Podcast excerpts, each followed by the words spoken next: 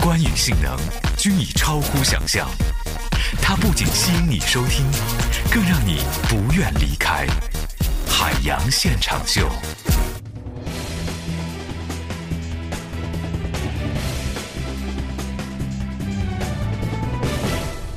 时事乱侃第一条，我们先来关注一条中新网的消息。国务院关于加快发展体育产业、促进体育消费的若干意见，昨天呢是发布了。意见呢明确的说明，到二零二五年呢，要达到人均体育场地面积两平方米，经常参加体育锻炼的人数达到五亿。所以这也告诉我们一个道理啊，嗯，什么道理？姜还是老的辣呀。嗯，怎么说？广场舞大爷大妈。其实人家是在促进目标达成的重要力量啊！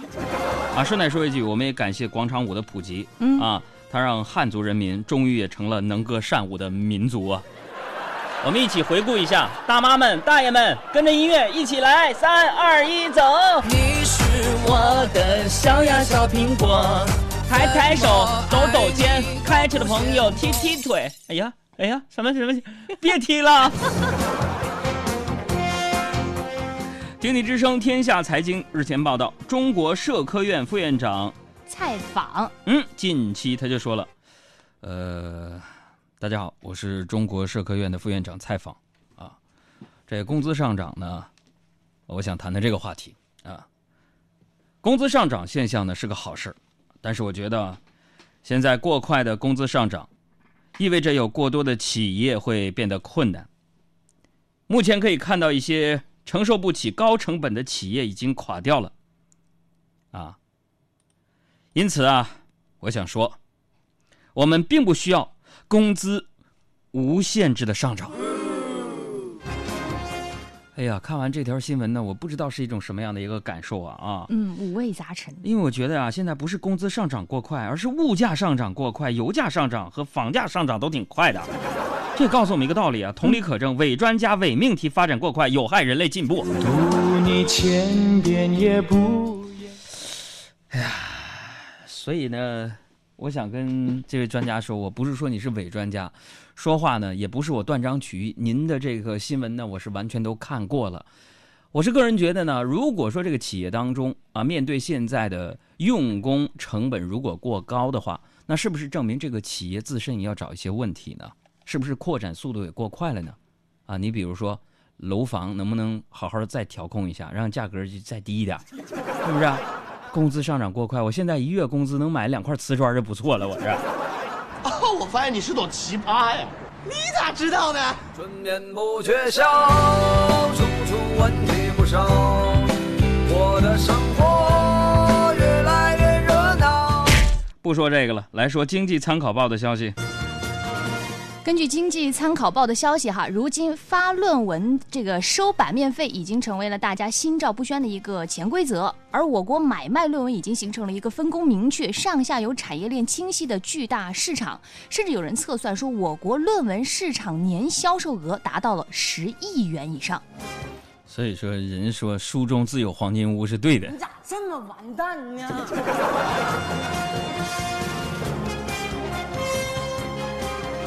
再来看一条辟谣的新闻。这两天呢，有两条关于中国出现首个埃博拉患者的不实消息在网络上传播，目前都得到了官方的澄清。考虑到传入风险逐渐加大，国家卫生计生委于昨天发布通知，要求各地做好国内可能出现的埃博拉出血热病例医疗救治准备工作。啊。呃，那么在这儿呢，我要给大家普及一下相关的知识点啊。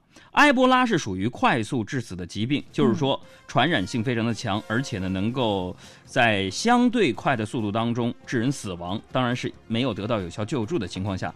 那理论上呢，它是一种非常可怕的流行病，但是至今尚未在全球发生大流行。所以大家不要害怕，那这是为什么呢？嗯，因为它的死亡率太高了，还没有来得及传播出去，可能病原体就已经已经没有了，是吧？那有一种跟它相似的传染病叫做穷啊，嗯，刚发工资还没来得及想好怎么花就没有了。当然，我们也希望，呃，比如说像非典肆虐的时候，或者是禽流感肆虐的时候，不论是我们中国人还是世界各地的其他的人。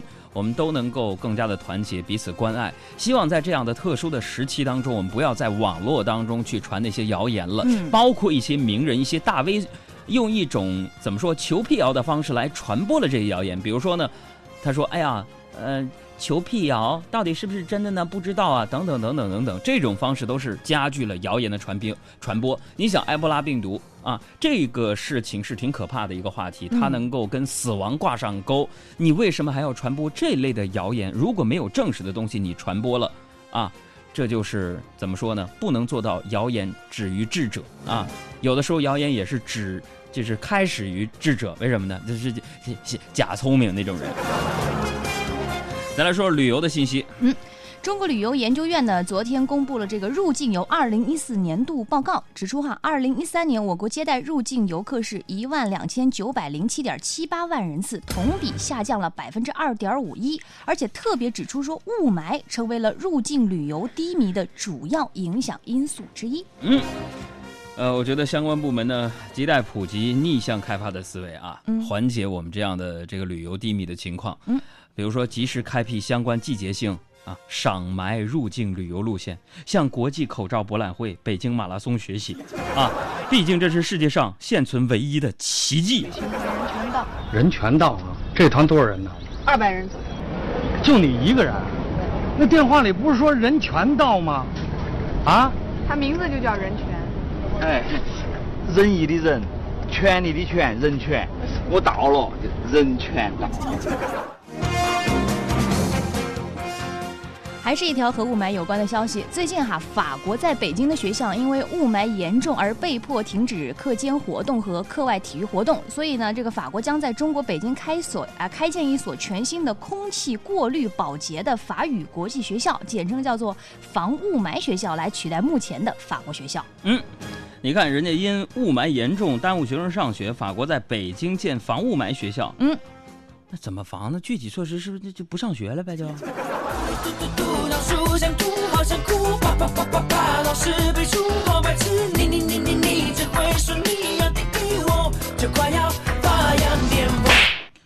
再来说一条新闻，境外媒体称呢，白手起家致富常常是振奋人心的励志故事。不过呢，英国一名律师的新书，他称啊，有钱买不到快乐。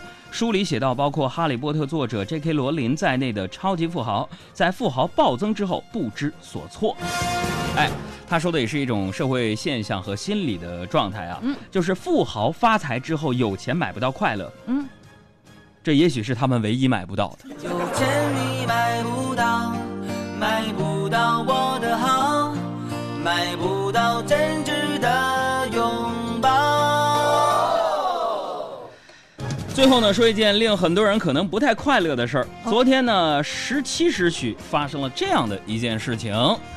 也就是在我们节目开始直播的时候，嗯，很多朋友都感觉到这个很多网友陆续发现微信突然短路了，嗯，有的人呢发送消息失败，有的人呢被退回登录界面无法登录，令很多这个小伙伴是非常的着急。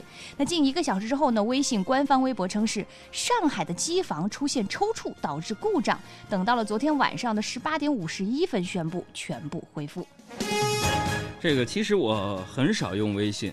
啊，我看朋友圈的唯一乐趣呢，就是猜某一天又是谁成了呃代购啊，以至于现在我打开微信呢，不是朋友圈，而是好像进错了商业圈的那种感觉，是吧？呃，微信朋友圈的这个类型呢，我欢迎大家啊对号入座一下啊。嗯。首先第一个就是广告代购型，常年发着各种广告，衣服、化妆品、奶粉、包包，还有还有那个佛牌啊。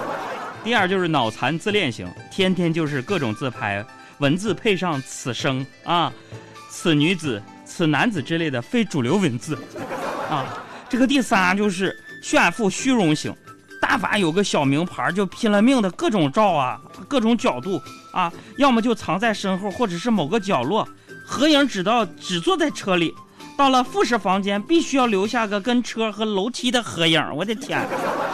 第四就是感慨型文摘类型的，就是天天发那个励志啊、寓言呐、文摘呀，时刻告诫自己的完美主义，天天就是感悟到了这个，看到了那个，人生应该如何如何的胡扯一样。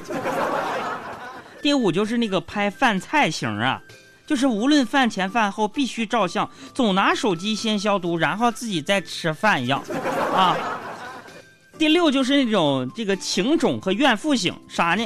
除了爱情，似乎什么都没有意义。三句不离男人女人，为情生，为情死，一天到晚只会发自己多么痛苦悲伤，别人怎么对自己不好的啊。第七就是那种花痴图控型，爱好收集各种漂亮的时尚图片，偶像控，天天发些韩国的、日本的、外国的偶像的大美女、大帅哥的照片，刷屏发图发套图，各种类型图片，自言自语，感慨万分。我的妈呀，你这已经是晚期了，后会无期了，快！我告诉你。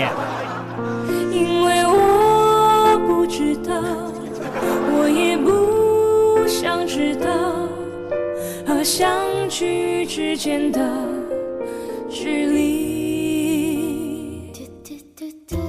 最没有压力的声音，海洋现场秀。